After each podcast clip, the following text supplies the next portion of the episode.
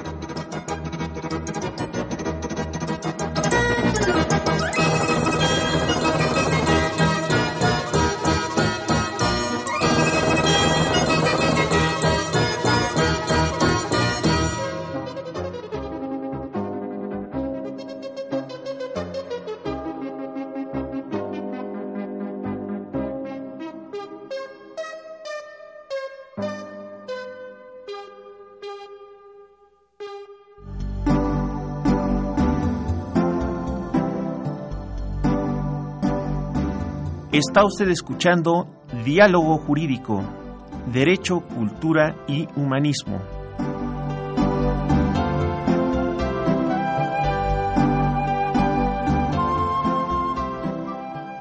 A través del 860 de AM. El alma mater del cuadrante.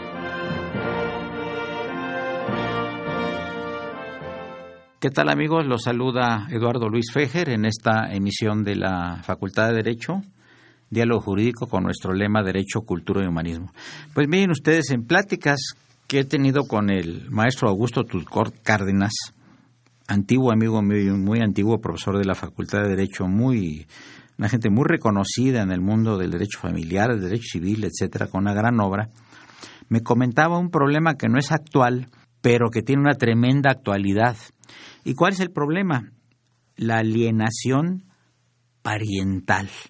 Y yo le quisiera eh, pedir a Augusto que nos explique al auditorio de Radio UNAM qué es la alienación parental y presentar también con todo gusto y darle la bienvenida a estos micrófonos a la licenciada Perla Ramírez Moreno, colaboradora del doctor Turcot. Maestro Turcot, ¿qué es la alienación parental? Pues la alienación parental, mi estimado doctor, es realmente un tema muy, muy importante que desafortunadamente no le han dado la importancia y la trascendencia que tiene y consiste, de acuerdo con el doctor Ganer, un psicólogo, psiquiatra infantil, con la influencia que existe con el padre que o la madre que queda con la custodia de los hijos cuando se separan, cuando se divorcian y uno u otro trata de prestigiar al otro padre o a la otra madre, este, hablando mal del, del padre, eh, quejándose de que no tiene una, eh, una eh, que no recibe oportunamente su, la pensión alimenticia que se estipuló en el divorcio que se llevó a cabo, o bien negándole al hijo las comunicaciones que el padre o la madre quieren frecuentemente tener y también eh, tratan de evitar a grado máximo la convivencia con el padre que tiene derecho a, las visitas de acuerdo con el convenio que haya celebrado. Eso es, en términos generales, uno de, los temas que eh, se tratan en este, en este, en este en este en esta situación tan complicada para los padres y para, los hijos. Para los padres y los hijos. Y, qué opina la licenciada Pela Ramírez Moreno? Porque es, muy, es, usual, lamentablemente, cuando se separa una pareja, a veces este, el que queda con la patria potestad, pues a veces eh, hace que los niños estén hablando mal de, del otro cónyuge, ¿no? Y esto causa una serie de problemas tremendos, ¿no? En sí la separación es una tragedia, ¿no? ¿Puede usted abundar en esto, Perla, por favor? Eh, en sí, para los menores siempre es bastante complicado entender y comprender el por qué este, sus progenitores tienen toman la determinación de separarse. Ahora bien, si bien es cierto, este es un tema que, que siempre ha pasado, mm, podría considerarse que eh, desafortunadamente hasta ahorita es cuando ya se le está dando un nombre y ya se están tomando medidas. De hecho, la Suprema Corte de Justicia hasta hace apenas dos, tres años empezó en el eh, estudio y análisis para encuadrar esto y realmente hacer un análisis más amplio basándose efectivamente en los estudios del doctor Richard Gardner. Eh, y que no nada más, o sea, en todo lo que puede impactar en un niño, eh, tomando como premisa el bien superior del menor. Fíjense amigos del auditorio que hace muchos años eh, yo estuve en la presentación de un libro que se llamaba, se llama Mamita Querida y trata de la vida de una muy famosa y muy rica actriz de Hollywood que tenía dos hijos adoptivos y, que los maltrataba en una forma tremenda. Por ejemplo, les decía, los voy a llevar a la fiesta infantil, tal, tal, tal. Esto es verídico. les compraba sus trajecitos y demás. Y en el momento en que los niños iban a vestir de otra manera para ir a la fiesta, ella agarraba unas tijeras y les rompía la ropa y decía, ahora no salen. Este libro, Mamita Querida, inclusive se hizo una, se hizo una, una película, Augusto y este Perla, se llama Mamita Querida. Y era, era John Crawford, la, la artista, que era una artista dramática extraordinaria, pero pues yo creo que la señora no estaba muy mal porque aquí no era el caso de que estuviera en contra del cónyuge, porque los niños eran adoptados.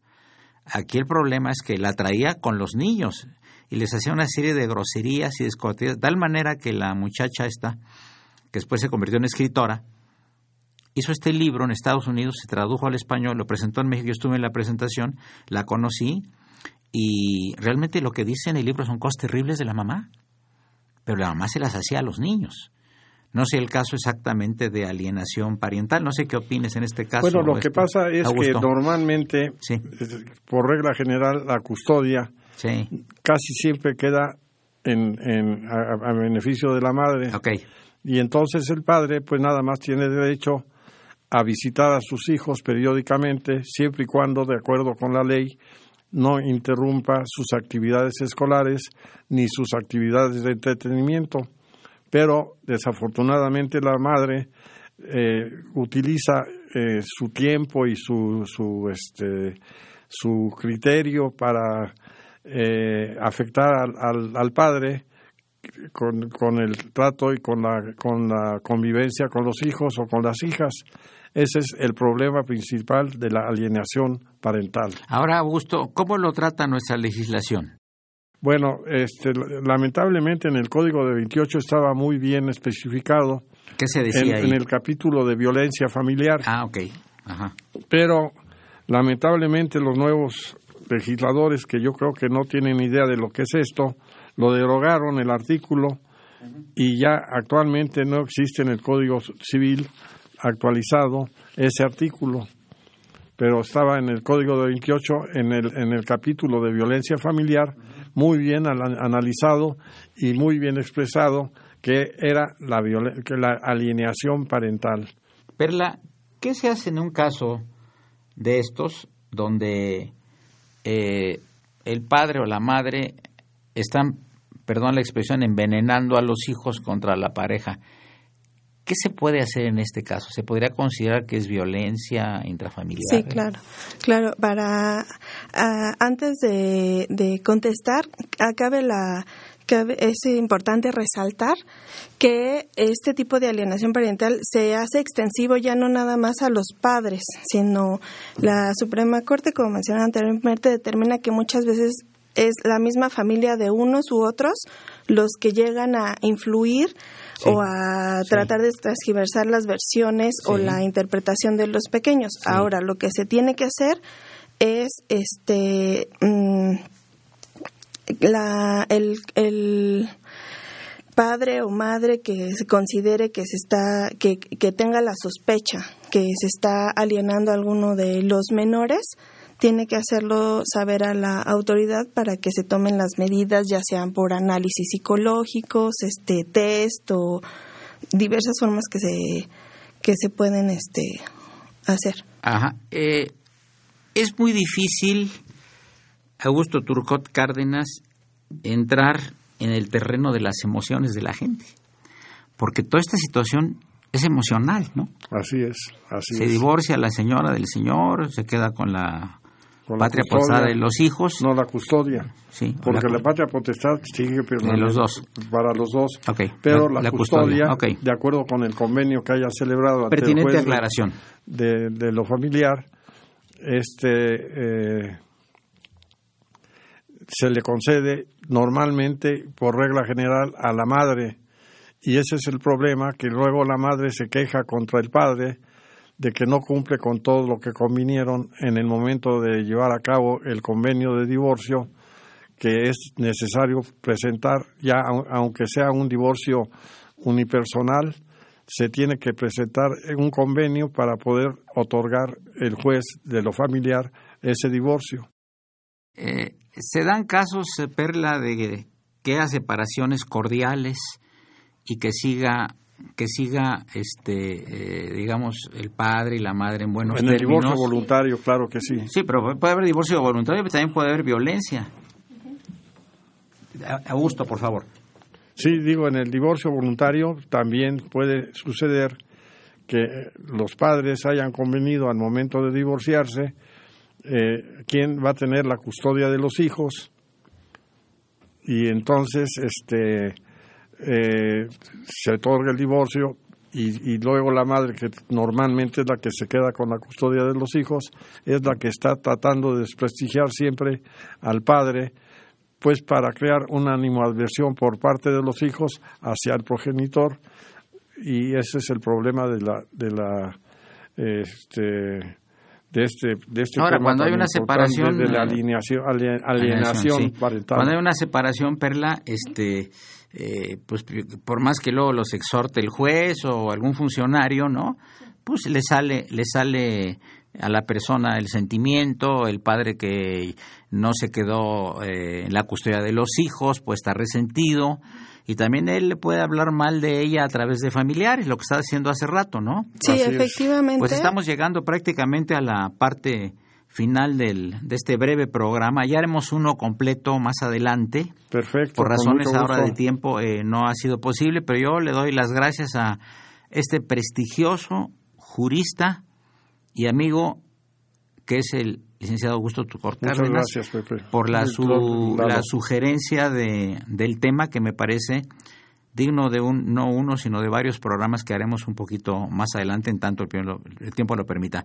Y le agradezco, le agradezco mucho también a, a la licenciada Perla Ramírez Moreno Gracias. sus valiosos comentarios respecto de este tema tan complicado y tan espinoso. Y muy, muy, muy, muy interesante y muy, muy, hay que poner mucha atención porque perjudica mucho a los hijos que después pueden llegar a tener hasta decisiones equivocadas en su vida y, según el psicólogo que hizo el, estudio, pueden hasta provocarse el suicidio de los hijos por la situación que se crea derivada de, este de esta influencia, ya sea de la madre o del padre, según el que tenga la custodia de los hijos después de que se haya llevado a cabo la separación conyugal.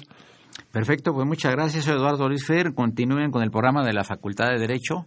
Eh, diálogo jurídico con nuestro, con nuestro lema Derecho, Cultura y Humanismo. La mejor de las tardes, continuamos en unos minutos. Muy bien. Y dije, Pepe, pues en, memoria de nuestro amigo que desgraciadamente no vino, que siempre nos acompañaba en estos en estos este, programas tan importantes y tan interesantes de la, de la Facultad de Derecho. Muchas gracias. Y a ti, Lalo, te agradezco mucho, mucho, mucho tu atención. Encantado. Y como siempre, aquí estamos. Muchas gracias. Muy amable. Sí, continuamos en unos minutos, amigos. Gracias.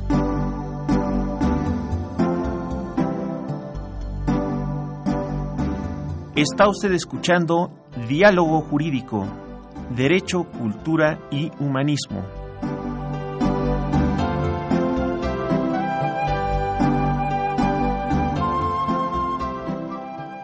A través del 860 de AM. El alma mater del cuadrante.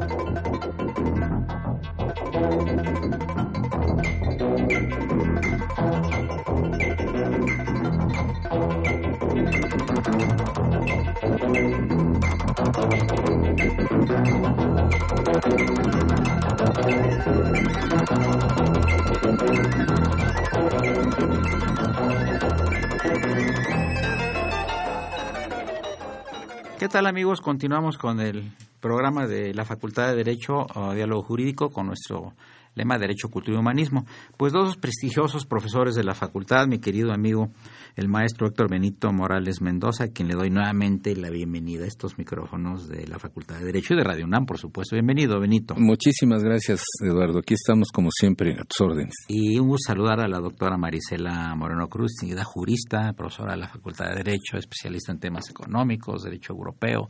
¿Para qué les doy el currículum? Si le doy el currículum de los dos se nos acaba el programa, necesitaríamos más. Muy bienvenida, maestra. Ah, muchas gracias por la invitación y es un gusto estar aquí con usted, doctor Fejer. Gracias. Este, vean ustedes, amigos, que luego estos encuentros en los elevadores son muy, este, eh, dan, dan margen, como en este caso, al programa de radio con Héctor Benito Morales Mendoza y con la maestra Marisela Moreno Cruz. Hace unos días estaba yo, eh, tomé el elevador del tercer piso a la planta baja en la facultad y me encontré a Benito Morales y, otra persona quería subir en el elevador, etcétera, y, le dije, ay Benito, le digo, esto parece bolsa de valores, le digo, de repente suben las acciones, de repente bajan las acciones, y me dice, oye, por cierto, ¿y por qué no hacemos un programa sobre la bolsa de valores? Y aquí están de invitados. Así que ese fue el motivo. ¿Cuál ¿Qué es una bolsa de valores para nuestro auditorio? ¿Qué se hace ahí? Bien, eh, vamos a situarnos primero en, las bolsas de valores, cómo surgen. ¿Cuál es la primera bolsa de valores que tenemos en el mundo? Es la bolsa de Ámsterdam, eh, en Holanda. Y entonces fue la primera que existió, pero eh, tiene un precedente que en una gran familia holandesa eh, se reunían para subastar acciones y valores entre mercaderes y hombres ricos de ese momento.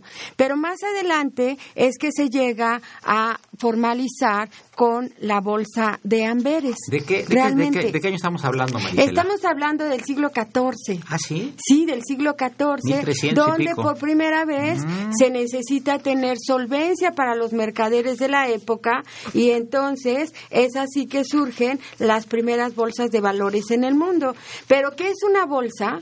Ah, bueno, este precedente se los digo porque eh, el apellido de esa familia que se reunía en grandes fiestas de los hombres ricos, de los mercaderes de ese momento, eh, su escudo de el apellido familiar llevaba tres bolsas, tres bolsas de piel como un elemento eh, de imagen de, de, su escudo familiar. Y entonces fue a partir de ahí que se denomina bolsa. ¿Cómo se llama la familia? Se llamaba la familia. La familia se llama Bander. Ahorita tengo por aquí el dato, pero eh, esta familia entonces en su escudo tenía este tres bolsas y es por eso justamente ahorita es la familia Eh, Van der... Van der es, que tiene otro nombrecito. Mientras platicamos con Van der Bons, pero ah, permítame terminar de, decirle. Entonces, así es como surge la historia. Después, en 1700, 1800, por ejemplo, la Bolsa de Valores de Nueva York es de 1765 y empiezan a tener sus bolsas el mundo. Pero ¿qué es una bolsa? Es un lugar es una entidad, en México la podemos conceptualizar como la Bolsa Mexicana de Valores, que fue la primera, es una sociedad anónima de capital variable que va a actuar por una concesión que otorga la Secretaría de Hacienda y Crédito Público, va a funcionar en apego al cumplimiento de la ley del mercado de valores y va a ser vigilada porque forma parte de nuestro sistema financiero. Pero es independiente. Sí, es, una sociedad anónima, es una entidad privada. Entonces, funciona por concesión que da la Secretaría de Hacienda y Crédito Público y en apego a la ley del mercado de valores. ¿Pueden haber varias bolsas, Benito? Sí, claro, desde luego. Pero si me dieras oportunidad, mira, por favor. Eh, cuando hablamos del mercado de valores, estamos refiriéndonos en un contexto más amplio al sistema financiero mexicano. Y el sistema financiero está integrado por varios mercados. Y uno de esos mercados es precisamente el mercado de valores y una de las instituciones, de los actores más importantes que participa en el mercado de valores son las bolsas de valores. Desde luego que puede haber varias bolsas, no, solamente una. Eh, yo creo que valdría la pena decir así muy rápidamente cómo es que surge la bolsa de valores aquí, aquí en nuestro país. La bolsa de valores arranca, tiene un principio muy anterior, desde 1800, en donde se empiezan a hacer ciertas operaciones a través de una empresa, eh, una, empresa que vendía gas. Esa empresa finalmente ya no este, eh, tuvo una, una vida efímera hasta que finalmente cambió eh, su organización para dar lugar a la bolsa de valores, a la bolsa de valores, a la bolsa de valores que en 1907 renace como Bolsa Privada de México. Con Porfirio Díaz. En 1910 cambió su nombre a Bolsa de Valores de México.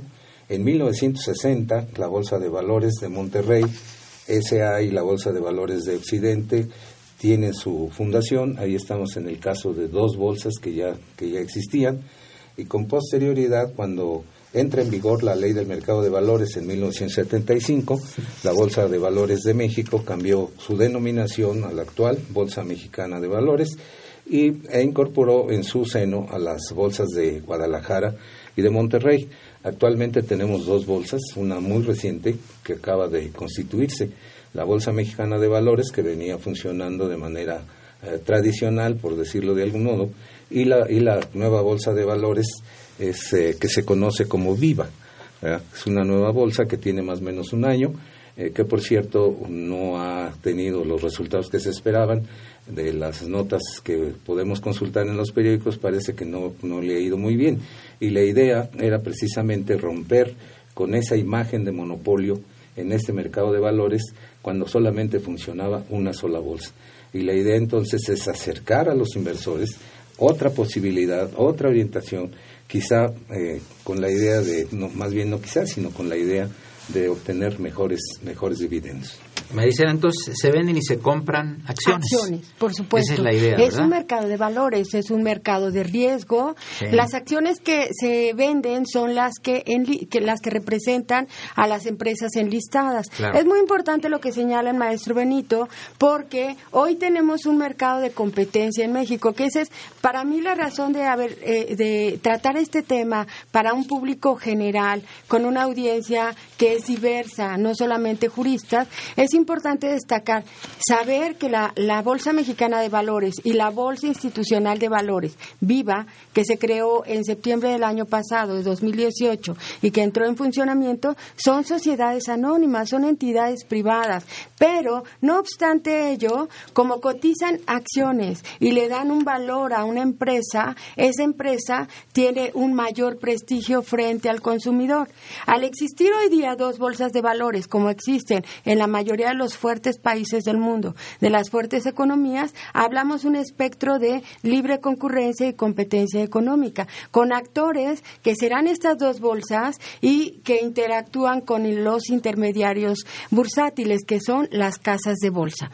Por, ejemplo, hay bolsa en Chicago, bolsa de valores de Chicago. Hay bolsa de valores de, Montreal, Chicago, París, etcétera. Y dentro de estas podemos decir que hoy día en el mundo son poco más de 100 bolsas de valores que existen en el mundo. Vamos a hablar, por ejemplo, de las más importantes, no obstante que históricamente no es la más antigua, la de Nueva York es la más importante. ¿Por qué? Porque en ella están listadas las empresas como puede ser el propio Apple, Intel, IBM, 3M, American Express, Capterpillar, Chevron, Coca-Cola, Home Depot, eh, Novartis, están empresas de todos los segmentos de la industria y todas están enlistadas ahí nacionales de los Estados Unidos y empresas extranjeras, como también ocurre en el resto de países del mundo. Pero la Bolsa de Valores de Nueva York es el mercado más rentable, donde las casas de bolsa están insertas los intermediarios bursátiles,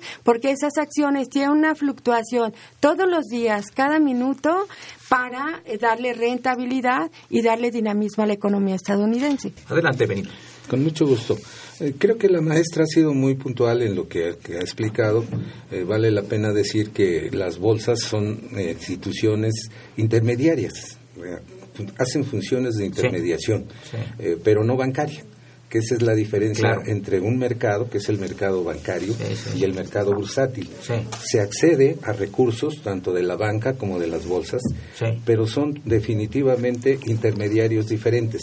En el caso de las de, las, eh, de los bancos, pues los eh, recursos que se obtienen eh, más o menos pagan una un determinado interés, más o menos tienen un interés que pagar también, pero en el caso de la bolsa, se va a la bolsa con la idea de obtener un mayor beneficio, tanto por la parte que corresponde a dividendos o ganancias, tanto por la parte que corresponde a el valor de las mismas acciones cuando se ponen a cotizarse para venta o compra en, el mercado. Yo creo que eso sí es bien importante y tan importante también es un poco desmitificar la idea de la bolsa.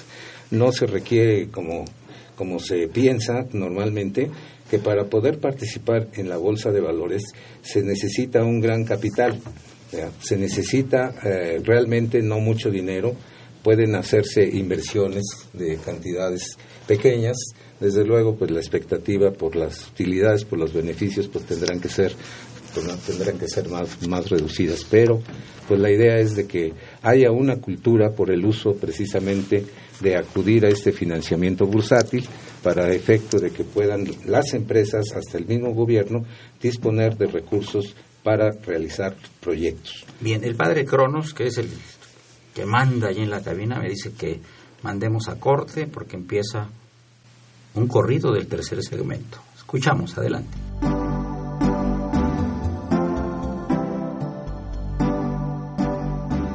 Está usted escuchando Diálogo Jurídico, Derecho, Cultura y Humanismo.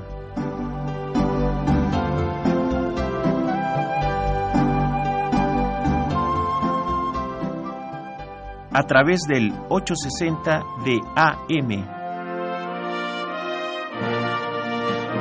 El alma mater del cuadrante.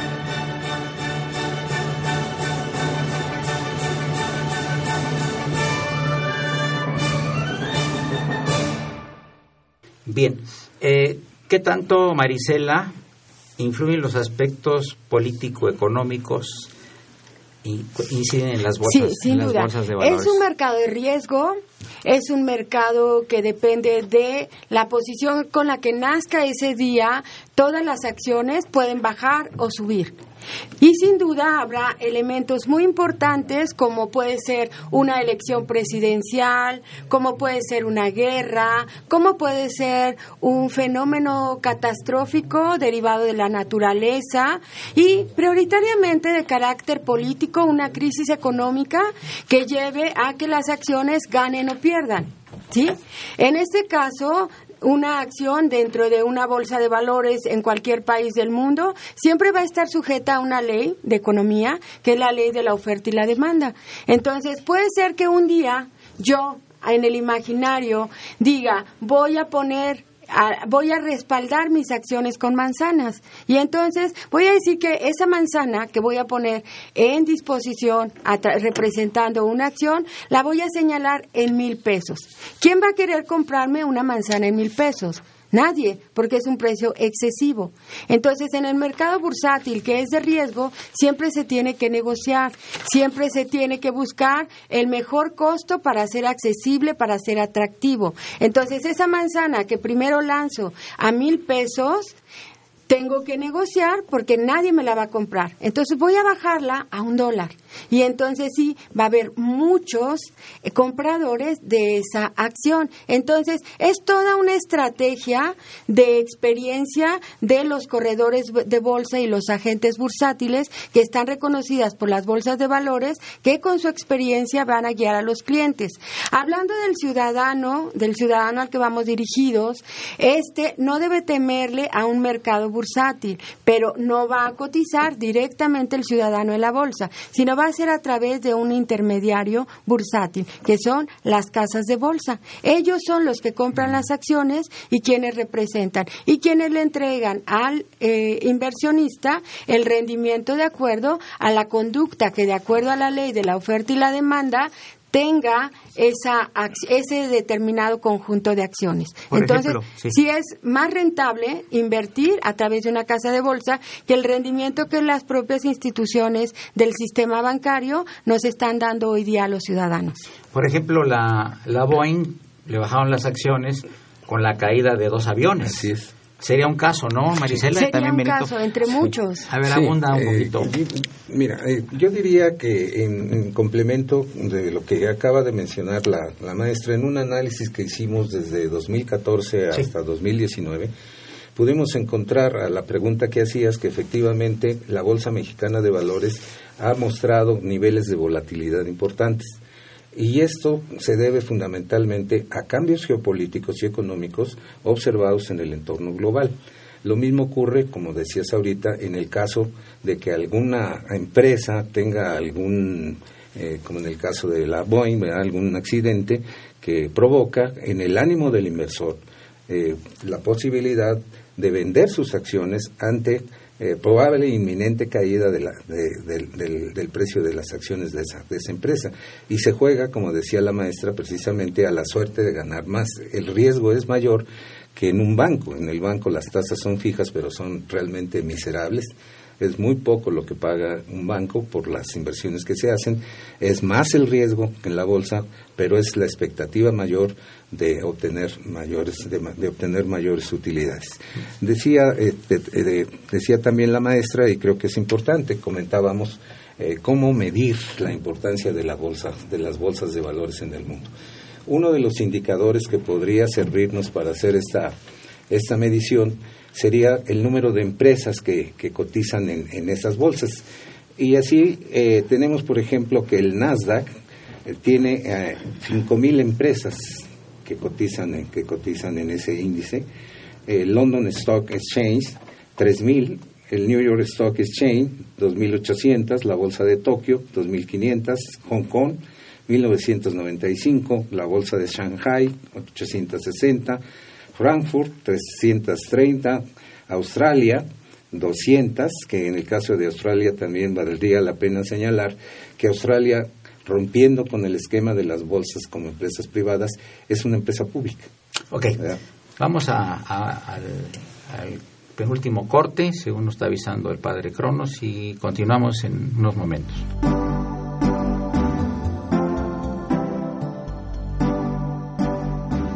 Está usted escuchando Diálogo Jurídico, Derecho, Cultura y Humanismo.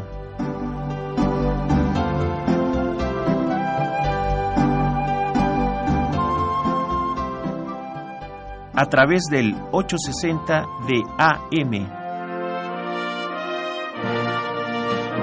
El alma mater del cuadrante.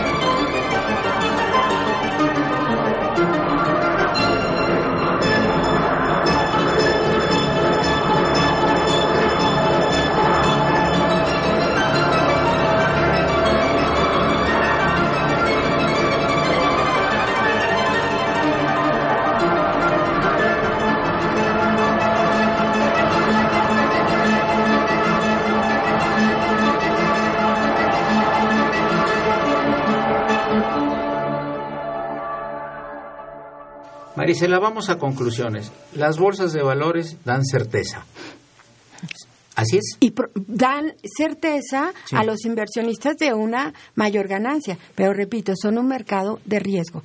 Como lo decía el maestro Benito, hay diferentes tipos de acciones. Y las acciones que para un, ciudadano común, como usted o como yo, eh, son más rentables son las de renta fija porque hay diferentes niveles de riesgo dependiendo del nivel de la inversión. Para las grandes empresas es mejor eh, eh, invertir más para aunque el riesgo sea mayor porque hay un gran, una posibilidad también latente de ganar. ¿De acuerdo? Entonces, sí es muy importante que es un mercado de riesgo, pero sin embargo es también fundamental, y de ahí la confusión del ciudadano común también, de pensar que las bolsas de valores o que la, única bolsa que existía en México, la Bolsa Mexicana de Valores, son entidades del Estado. El Estado también cotiza en la bolsa. Hay varios bancos de desarrollo en México que están cotizando en la bolsa. Entonces, es fundamental inyectar capital tanto de inversión privada eh, o pública nacional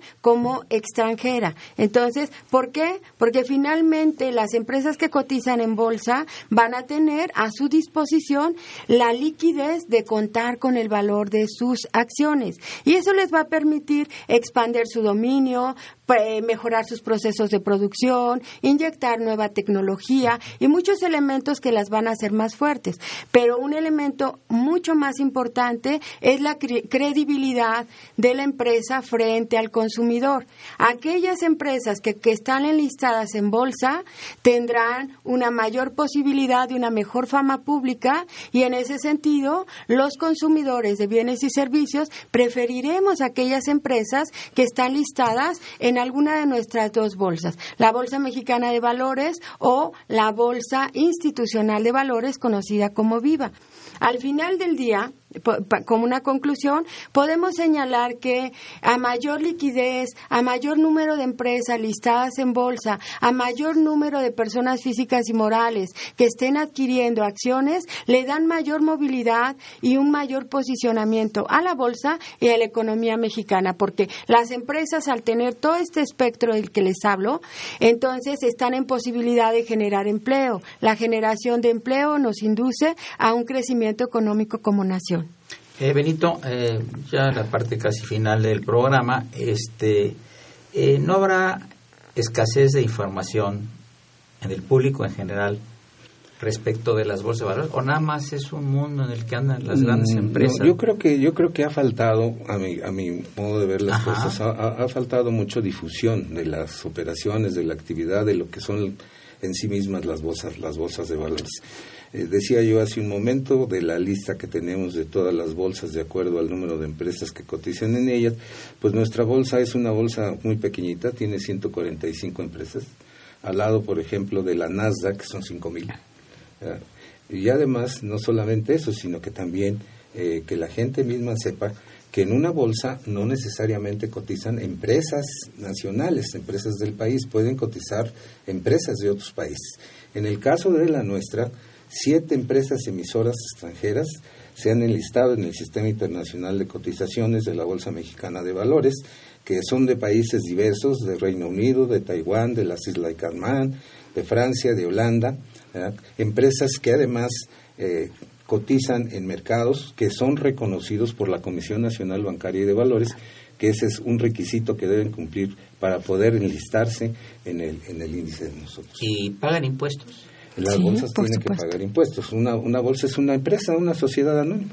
Me refiero, por ejemplo, las empresas que vienen de Taiwán o de las Islas Caimán, etcétera, tienen que tienen que pagar este tienen que pagar eh, impuestos. Ahí, ahí hay un punto de discusión porque se ha planteado precisamente de por qué no se pagan, por qué no se pagan los impuestos por parte de los que concursan en la bolsa y pensamos pensamos que hay razón de peso, razón suficiente como para que las bolsas, eh, para que las operaciones de bolsa se paguen los impuestos correspondientes. o sea, los países extranjeros que están, que están aquí cotizando tienen que pagar un impuesto. Tienen que pagar un impuesto, desde luego. Así se estila en todas las bolsas del mundo. Aparte que pagan en sus propios países, posiblemente también, ¿verdad? Ese es otro problema. Para efecto de evitar la doble tributación, pues se atiene a los convenios que existen entre los países para que no paguen doble. Pagan, pagas conmigo. O pagan en uno, pagan en otro. en otro, exactamente. Ajá. ¿Y qué mensaje finalmente, eh, doctora Marisela Moreno Cruz, eh, licenciada en Trabajo Social, en Derecho, maestra en Derecho por la UNAM y doctora en Derecho por la prestigiosísima y primera universidad del mundo que es la de Bolonia. La de Bolonia, exacto. Es del siglo X, el año 900, algo así. Sí, todo un privilegio haber sido egresada de esta brillantísima y primera universidad. Bueno, como conclusión diría y un poco de la mano con lo que usted le pregunta al maestro Benito, es qué tan popular es o conocida las bolsas. Justamente para eso y también como un plus en el mercado de competencia frente entre la Bolsa Mexicana de Valores y la Institucional de Valores, la Bolsa Mexicana de Valores del pasado 8 de abril lanzó su museo de la Bolsa Mexicana de Valores. ¿Con qué efecto? Con acercar la cultura del sistema financiero y particularmente del sistema bursátil a la sociedad mexicana. Debemos subirnos a ese tren porque solamente son 145 empresas que están enlistadas en, la Bolsa Mexicana de Valores. La Viva tiene alrededor de 60. Algunas de las empresas que cotizaban en la Bolsa Mexicana de Valores se han ido con Viva, por ejemplo, América Móvil de Slim, una importantísima empresa, y entonces creo que ese paso de dar acceso gratuito a, junto con la, la Escuela de la Bolsa Mexicana de Valores,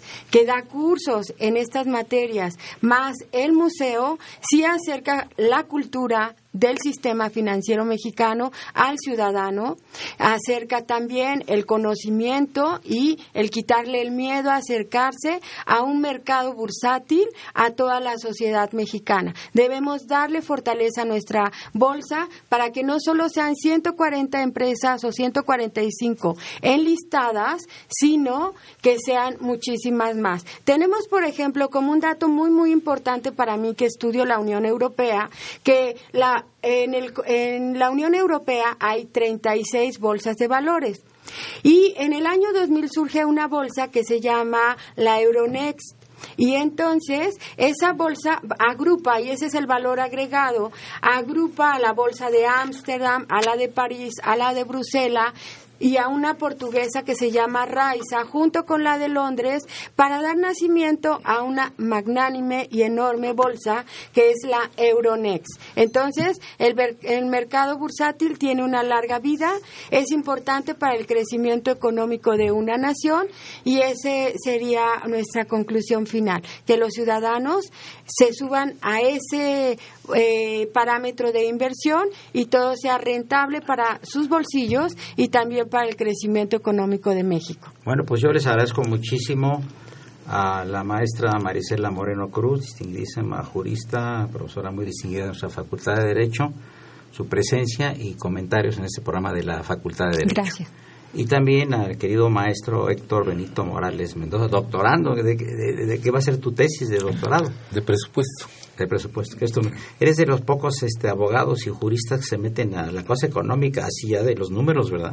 Sí, porque todos le tenemos miedo a las matemáticas y en realidad matemáticas eh, relacionadas con la economía pues solamente para econometristas y no necesariamente para el, grueso de los egresados o de los que estudian.